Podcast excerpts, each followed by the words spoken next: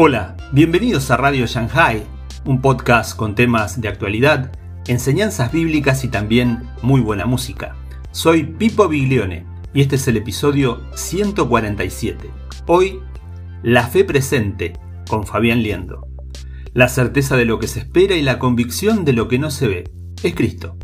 Te invito a suscribirte a la plataforma por el cual nos escuchás, como Spotify, Anchor, Google Podcast, iBox, Apple Podcast y muchas más un saludo especial a nuestro fiel oyente Gary, que nos escucha en su camión mientras viaja. Recordá que podés seguirnos en Facebook e Instagram y por favor, déjanos tus comentarios. Te invito a escuchar este episodio atentamente. Hay una palabra que Dios viene trayendo en este tiempo por pura gracia y para nuestro propio deleite eh, acerca y yo le puse un título como La fe presente, ¿no? Esta forma en la que Dios, por algún motivo, decide hacer la creación y ubicarla en tiempo y espacio. Pero todo lo que ocurre en Dios ocurre en el presente.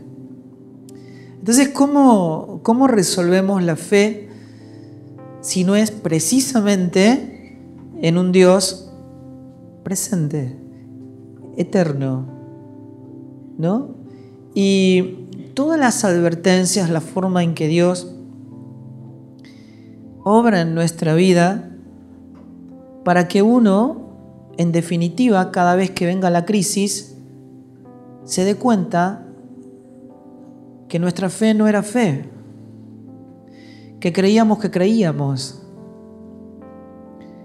Pero hubo un momento en que cuando las cosas ocurrieron y la crisis vino, nos interesó saber si la cuerda podía soportar nuestro peso, provocó en nosotros una reacción que no interpreta la salvación de la cual Dios nos hizo parte. Entonces debemos revisar la forma en que nosotros hemos comprendido la fe a través del conocimiento de la persona de Cristo, cuyo fruto es fe. ¿No? Para saber si la fe que está puesta en marcha en nuestra vida, que expresa la salvación que nos fue otorgada en la persona de Cristo, realmente es lo que Dios mismo llama fe.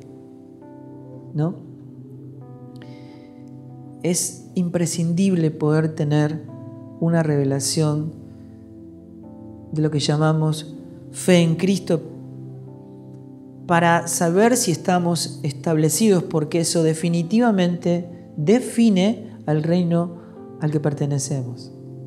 Así que yo quería leerles Hebreos capítulo 4, verso 1, dice esto, temamos pues, no sea que permaneciendo aún la promesa de entrar en su reposo, alguno de vosotros parezca no haberlo alcanzado.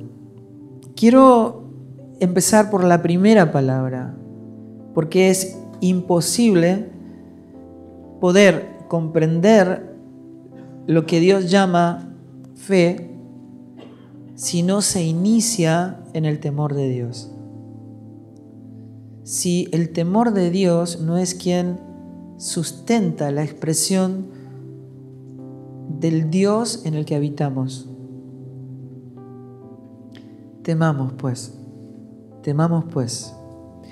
Habla no de un temor fóbico, sino de el temor de Dios.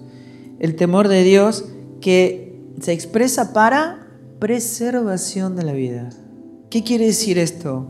La preservación de la vida del ser integral. El ser integral cuerpo, alma y espíritu. O sea, es un temor que nos preserva del pecado, que nos preserva para Dios. O sea, el, para poder entender lo que Dios llama santidad, cuando decimos que ser santo, ser apartado para Dios, es que hay un temor que nos hace correr permanentemente hacia la única salvación, que es Cristo, que es Dios mismo, que nos preserva de los daños del pecado. Es este temor que nos hace correr hacia Él, que nos santifica, que nos aparta para Él, que nos preserva para Él. Temamos, pues. Como veníamos diciendo, la inmadurez puede ser tan dañina, puede provocar tanto daño a nuestra vida casi como la incredulidad. Por eso es imprescindible entender que fuimos llamados a conocerle, a ser santo, como aquel que nos llamó es santo para expresar una madurez que nos permita ver las cosas como Dios las ve, desde la mente de Cristo, desde su sustancia, desde su persona, y llamar fe a lo que Dios llama fe, y llamar bueno a lo que Dios llama bueno, y llamar santo a lo que Dios llama santo.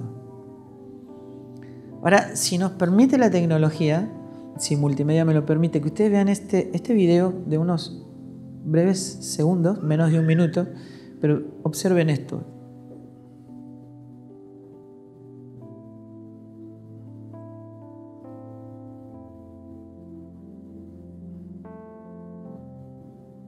Lo pueden ver, ¿no? Ahí va. El otro chiquitito que está atrás, ahí, mira. Ahí va él, va a volver, vuelve.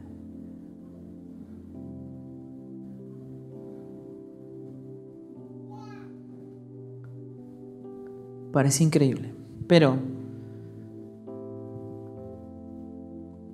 uno no puede decir, no puedo acusar a estos niños de ser temerarios. Básicamente lo que los impulsa a hacer esto es su propia inmadurez. Son niños. Y el punto es este, que un niño no teme a lo que realmente es de temer pero probablemente le teman a la oscuridad, le temen a lo que no es de temer. Entonces Dios, llevándonos a un estado de madurez, nos dicen, temamos, pues, ¿a qué? Como hijos maduros, comprendiendo lo que nosotros fuimos llamados, temamos, pues. A veces por nuestra propia inmadurez, creyendo en definitiva de que la iglesia es para cuadrar cifras, que mucha gente se acerque a Dios o que acepte a Cristo como lo hemos dicho durante tanto tiempo, nos sentimos tentados a presentar casi a Dios como una especie de caricatura, ¿no? Ignorando la magnitud de la santidad y de la justicia de Dios en su propia persona que llevó a aplastar a su propio hijo en una cruz, entendiendo el inimaginable valor de la salvación alcanzar en el sacrificio mismo de su propio hijo en la cruz del Calvario. Crucificado sin pecado, resucitado al tercer día para ser colocado a la diestra de su majestad en los cielos. Es imprescindible que se nos revele quién es Él para poder actuar en forma madura y temer a lo que realmente es de temer. Éxodo 20:20 dice esto, y Moisés respondió al pueblo no temáis, porque para probarlos vino Dios y para que su temor esté delante de ustedes. ¿Para qué existe ese temor? Para que no pequéis. Para santificación. Para correr de todo aquello que no es Cristo. Quiere decir que hay un temor fóbico que te paraliza, pero hay un temor que te acerca a Dios que te revela a Dios, que te modela y te salva. Lucas capítulo 12, verso 5 dice, os enseñaré a quién debéis temer. Temed a aquel que después de haber quitado la vida tiene poder para echar en el infierno. Si os digo, si van a temer, a esto temed. Una persona que no conoce a Dios, el temor básicamente está en el temor a la muerte, a lo desconocido, a un juicio, a una eternidad de la cual no hay retorno, en un tormento que no tiene fin. Pero para el que es un hijo de Dios y que le ha conocido, precisamente ese temor es para preservación de la vida, para salvación, para modelación, para purificación. Y está vinculado a la reverencia. Ahora fíjense ustedes. Hebreos capítulo 12, verso 28, es una buena descripción de esto. Dice así, así que recibiendo nosotros un reino inconmovible, tengamos gratitud y mediante ella sirvamos a Dios agradándole con temor y reverencia. Porque nuestro Dios es fuego consumidor. Todo lo que es madera, heno, hojarasca, tiembla ante la presencia del fuego. Todo aquel que no porta la vida del tesoro, de la perla de gran precio, le teme de manera fóbica al fuego. Pero cuando lo que está ahí es oro, plata, ama el fuego, porque el fuego lo purifica. Así que con temor y temblor, acérquense, sirvamos a Dios agradándole, ¿eh? porque Él es fuego consumidor. Salomón decía en Proverbios capítulo 1, verso 7, el principio de la sabiduría es el temor de Jehová. Los insensatos son los que desprecian la sabiduría y la enseñanza.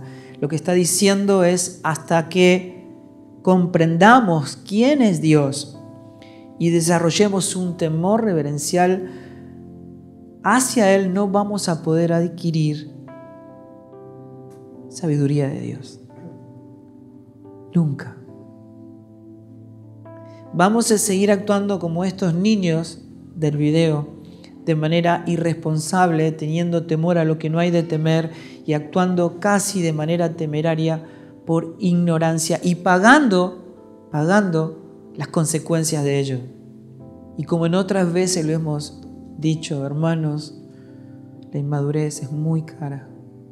Es muy cara para nuestra vida, es muy cara para nuestra familia, para nuestro matrimonio, es muy cara para la iglesia, para el progreso del Evangelio y el propósito eterno de Dios para nuestras vidas. Así que si permanecemos como necios e insensatos, va a ser imposible poder entender y expresar la grandeza y la magnitud del Evangelio. Salmo 111, verso 10 dice esto, el principio de la sabiduría es el temor de Jehová, pero dice esto, buen entendimiento tienen todos los que guardan su palabra, los que practican sus mandamientos, los que hacen su voluntad. Lo que Dios está diciendo, si no hay temor para expresar obediencia, entonces no hay un entendimiento divino para vida. Así es como dice Proverbios 19, 23. El temor de Jehová es para vida. Lo podemos decir de nuevo. El temor de Jehová es para vida y con él vivirá lleno de reposo el hombre y no será visitado de mal. Recuerden esto, Moisés le dio un día de reposo al pueblo de Israel, porque ellos no podían, por su condición de destituido de la gloria de Dios, conocer aquel que es el reposo. Les dio un día, pero nunca llegó el reposo al pueblo de Israel hasta que vino Cristo. El verdadero reposo. Y él dijo, vengan a mí los que están trabajados y cargados, que yo los haré descansar. Y lo que está diciendo el escritor a los hebreos es, temamos pues, no sea que permaneciendo aún la promesa de entrar en su reposo, alguno de vosotros no parezca haberlo alcanzado. Es caro. Filipenses capítulo 2, verso 12 y 13 dice, ocúpense en vuestra salvación con temor y con temblor, porque Dios es el que produce en vosotros el querer como el hacer por su buena voluntad. Uno se pregunta, ocuparme en mi salvación. ¿Quién es la salvación? La salvación no es algo, es una persona, ¿verdad? ¿Cómo yo expreso esa salvación en la medida que esa persona crece en mí? ¿Cómo yo conozco la salvación que me fue otorgada en la medida que yo conozco esa persona que es la salvación? Cristo en nosotros. Él es la salvación. Yo no puedo expresar salvación en mi vida menos que le conozca. No puedo expresar salvación o ver mi matrimonio salvado a menos que Él crezca hasta que abarque mi matrimonio, mi familia, lo que es abordado por la persona de Cristo que está en mí. ¿Y cómo, cómo yo debo ocuparme entonces de esto? Con temor y temblor. Ahora, ¿por qué todas estas situaciones son abordadas con temor y temblor? ¿Por qué necesitamos el temor y temblor? Bueno, porque el egoísmo, la ira, la autoconmiseración deben ser abordadas con temor y temblor. Todo aquello que no expresa a Cristo debe ser abordado con temor y temblor para ser apartado del mal, para preservación de la vida que portamos. Recuerden que todo lo que Dios hace es para la preservación de la vida de su Hijo en nosotros. ¿Qué fue lo que el hombre perdió en el Edén? La vida de Dios. Pues todo lo que hace Dios en nuestra vida es para la preservación de la vida de su Hijo en nosotros. Hagan esto con temor y temblor. Recuerden, esto ocurre porque es Dios quien produce. El nuevo nacimiento desde muchas maneras y de muchos aspectos es aterrador para el ser humano porque todo lo que ocurre en el nuevo nacimiento está completamente fuera de nuestro control. supónganse que uno quisiera entrar a un país y si usted no puede entrar, bueno, ¿por qué no puede entrar? Porque solamente pueden entrar los ciudadanos. ¿Por qué no voy a poder entrar? No. ¿Y cuál sería la única manera de poder entrar? Bueno, que se muera y nazca en este país. Si no, no hay manera. La mayoría de la gente dice, están locos, están completamente locos. Es inviable, ¿cómo no voy a poder pasar? Eso es lo que Jesús le dijo a Nicodemo. Es la locura del Evangelio. Si no nace de nuevo, acá adentro, en este reino, no vas a poder verlo. Nunca. Muchos de nosotros, de manera generacional, intentamos venderle a la gente una visa para poder entrar. No se entra, a menos que seas ciudadano del cielo. A menos que seas engendrado en ese reino. No hay manera. ¿Cuál es el precio? ¿Qué es lo que tengo que hacer para ver el reino de Dios? Tenés que morir y nacer de nuevo en Cristo. Y cuando uno ve esto, se da cuenta que, el temor del que Dios habla no se expresa en forma de amenaza, sino de don. ¿Por qué? Bueno, porque es Dios quien produce. Es Dios quien lo produce, el querer y el hacer. Es un don. Es un don gratuito. es un don concedido gratuitamente por amor, por justicia divina. Temamos pues. Dios está haciendo todo. Y no es de nosotros, todo de Él y lo hace de buena voluntad. Temamos pues. El creador del universo, tu Padre, el sustentador y creador de todas las cosas, está obrando y lo hace de buena voluntad. Temamos pues. Cuando uno ve esto y recorre las escrituras y entiende la cosmovisión de lo que Dios intenta revelar de su persona mediante su Hijo, uno se da cuenta que el temor de Dios no es un elemento o un concepto adicional al obrar de Dios, sino que es la forma en que se cumple el pacto. Está, está en la centralidad de la forma en que Dios obra mediante su Hijo en cada uno de nosotros. Si no nos llenamos del temor de Dios, de su reverencia, entonces nos va a abordar el temor de este sistema, del sistema de este mundo. Es lo que atendemos permanentemente en el vínculo fraterno, en la relación pastoral, temor, temor, temor a que me pase esto, que me ocurra aquello, que le pase algo a nuestros hijos, que le pase algo a la gente que amamos, temor. Si no gobierna el temor de Dios, que es para preservación de la vida, nuestra vida se va a expresar siempre en una situación de riesgo. De temor a lo que no hay que temer.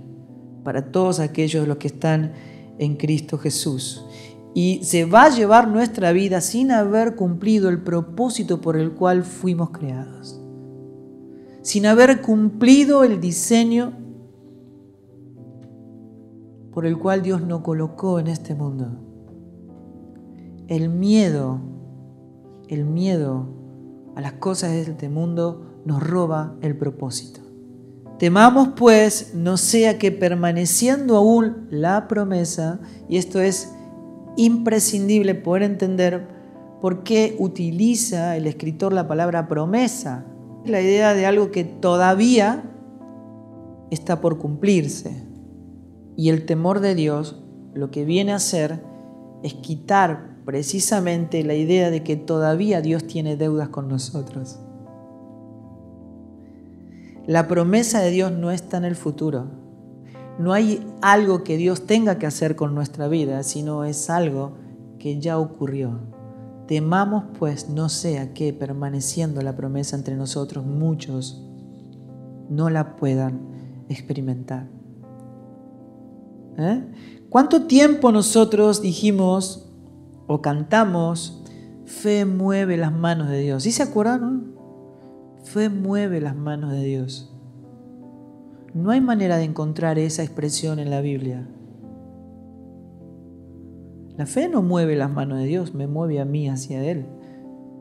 Me permite ver la promesa ya cumplida. Nosotros no estamos esperando una promesa, estamos habitamos en el cumplimiento de esa promesa.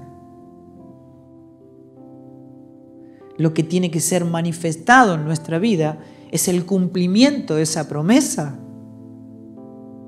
que es Cristo en nosotros, en el cual hemos recibido todo. No mueve a Dios, me mueve a mí, hacia Él, porque Él ya lo hizo, porque opera en el presente. La fe presente me permite ver en Cristo la promesa cumplida, vivirla disfrutarla y darla a conocer para su propia gloria. Temamos pues no sea que permaneciendo aún la promesa de entrar en su reposo, alguno de vosotros parezca no haberlo alcanzado. Verso 2, porque también a nosotros se nos ha anunciado la buena nueva como a ellos. Pero ¿qué pasó? No les aprovechó el oír la palabra por no ir acompañada de qué? De fe en los que la oyeron. La fe no es un concepto, no, no, no es lo que siento, no, no es yo siento de Dios, siento que tengo que hacer esto para Dios, yo No, no, la fe no es eso. La fe está anclada en lo eterno. No depende de lo que siento. Está por encima de lo que comprendemos.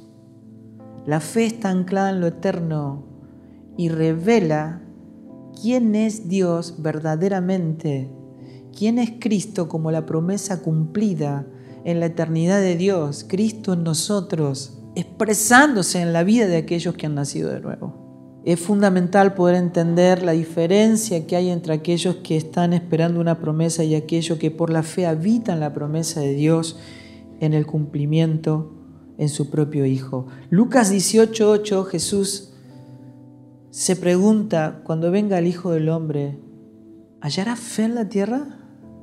Lo que está diciendo es, no va a venir a buscar gente buena, no va a venir a buscar gente con logros personales, lo que Él va a venir a buscar, todo aquello que expresa al Padre mediante el Hijo.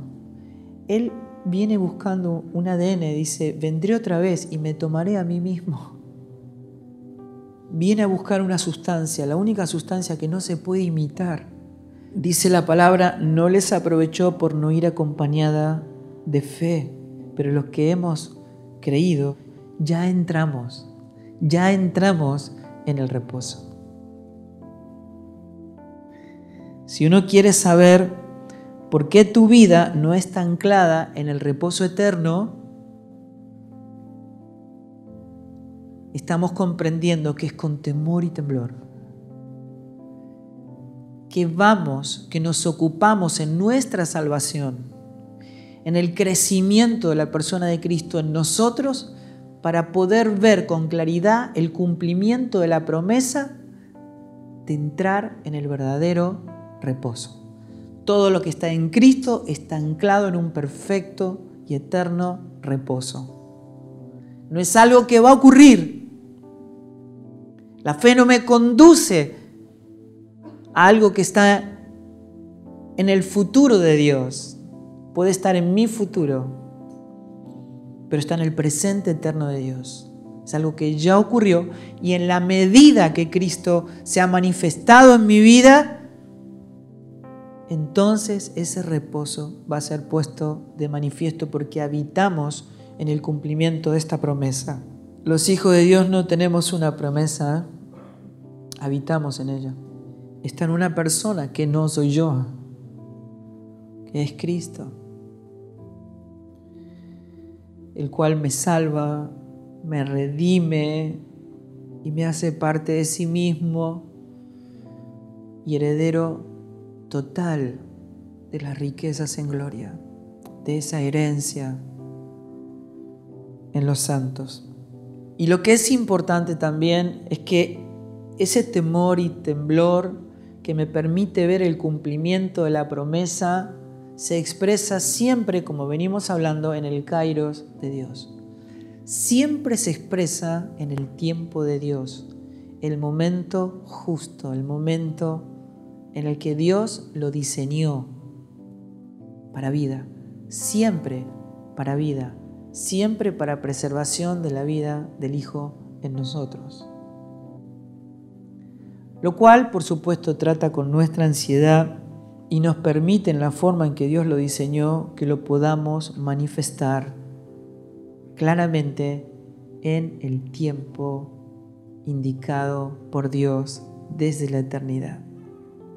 Cuando alguien dice, estoy esperando que el Señor cumpla su palabra en mí, lo primero que tiene que hacer es volver a leer Efesios capítulo 5, verso 29, que dice esto, porque nadie aborreció jamás a su propia carne, a su propio cuerpo, sino que la sustenta y la cuida, como también Cristo a la iglesia ¿desde cuándo a mí se me ocurriría pensar que Dios va a cuidar de mí? Dios cuida de mí. No está en el futuro.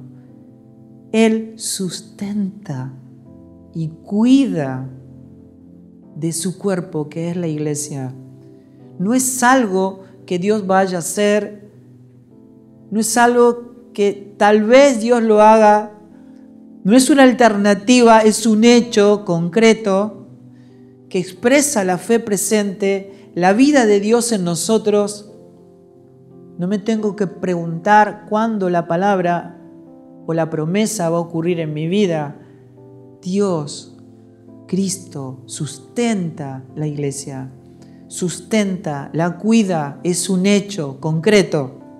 La palabra de Dios dice, no le des lugar al diablo, porque no ignoramos sus maquinaciones. Si el diablo tiene un logro sobre la iglesia, sobre nuestras vidas es no permitiéndonos ver por falta de temor y temblor, no permitiéndonos ver el tesoro para que nunca identifiquemos quiénes somos en Él y quién es Él en nosotros.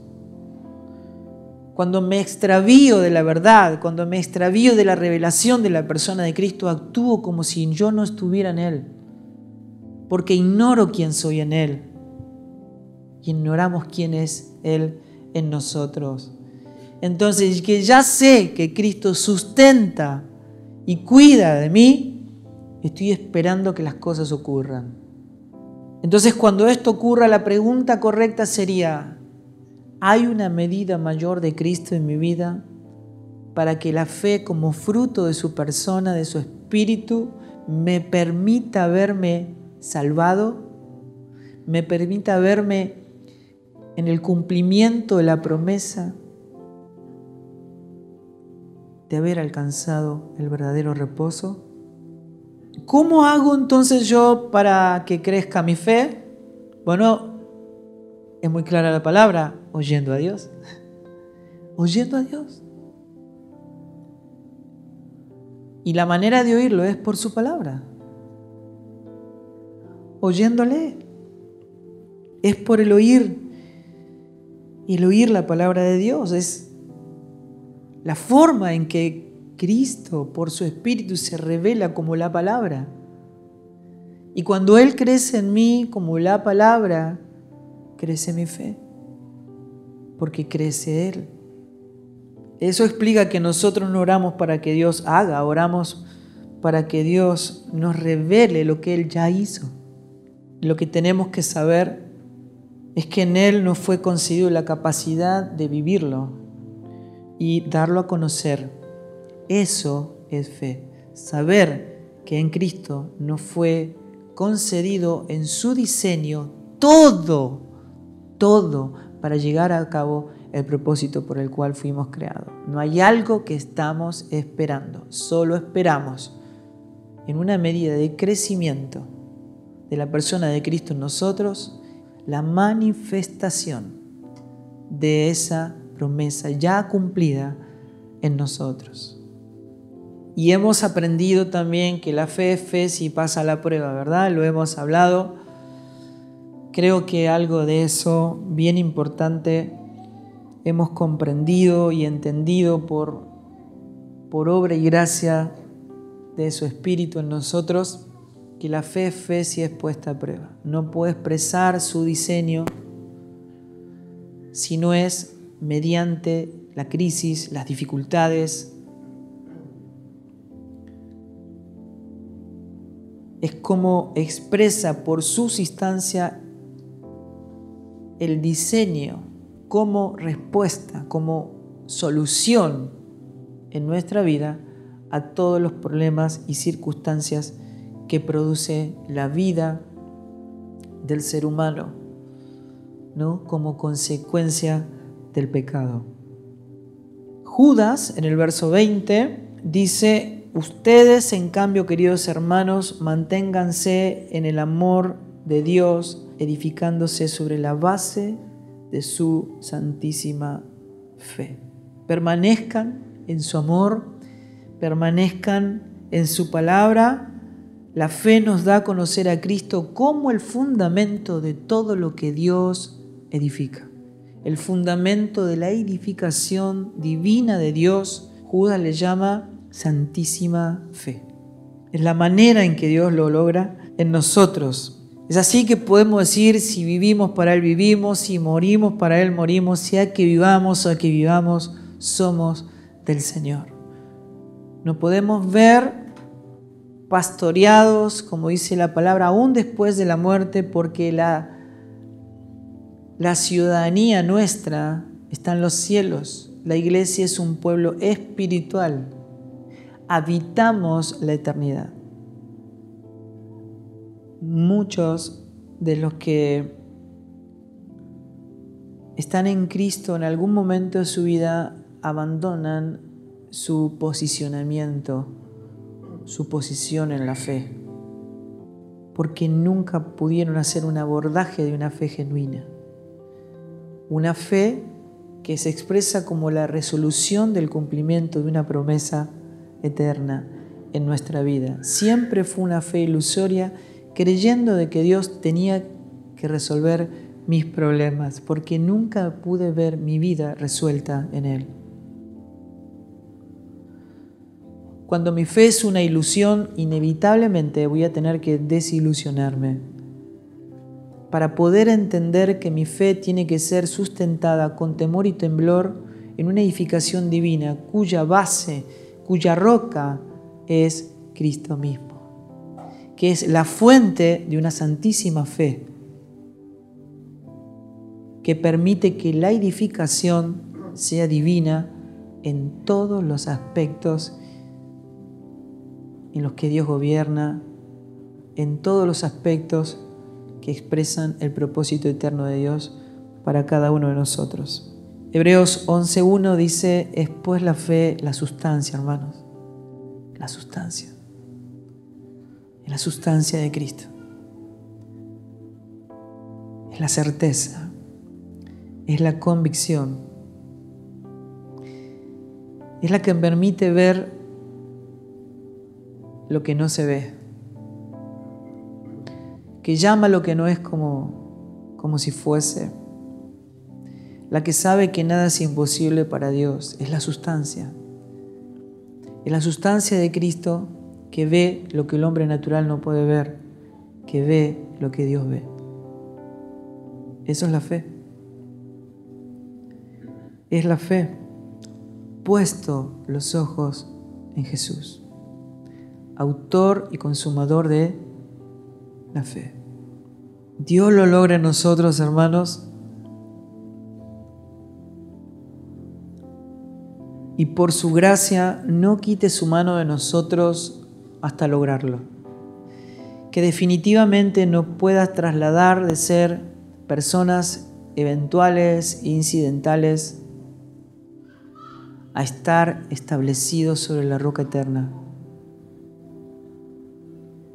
y entender la fe en la manera en que Dios la reveló mediante su Hijo, de manera divina y eterna, para no pasar toda la vida esperando que ocurra algo que en realidad ya ocurrió.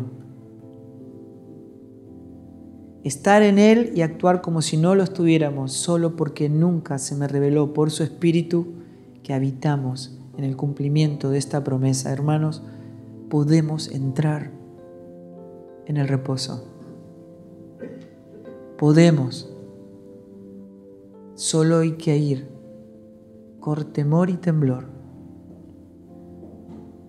Ocuparnos en nuestra salvación.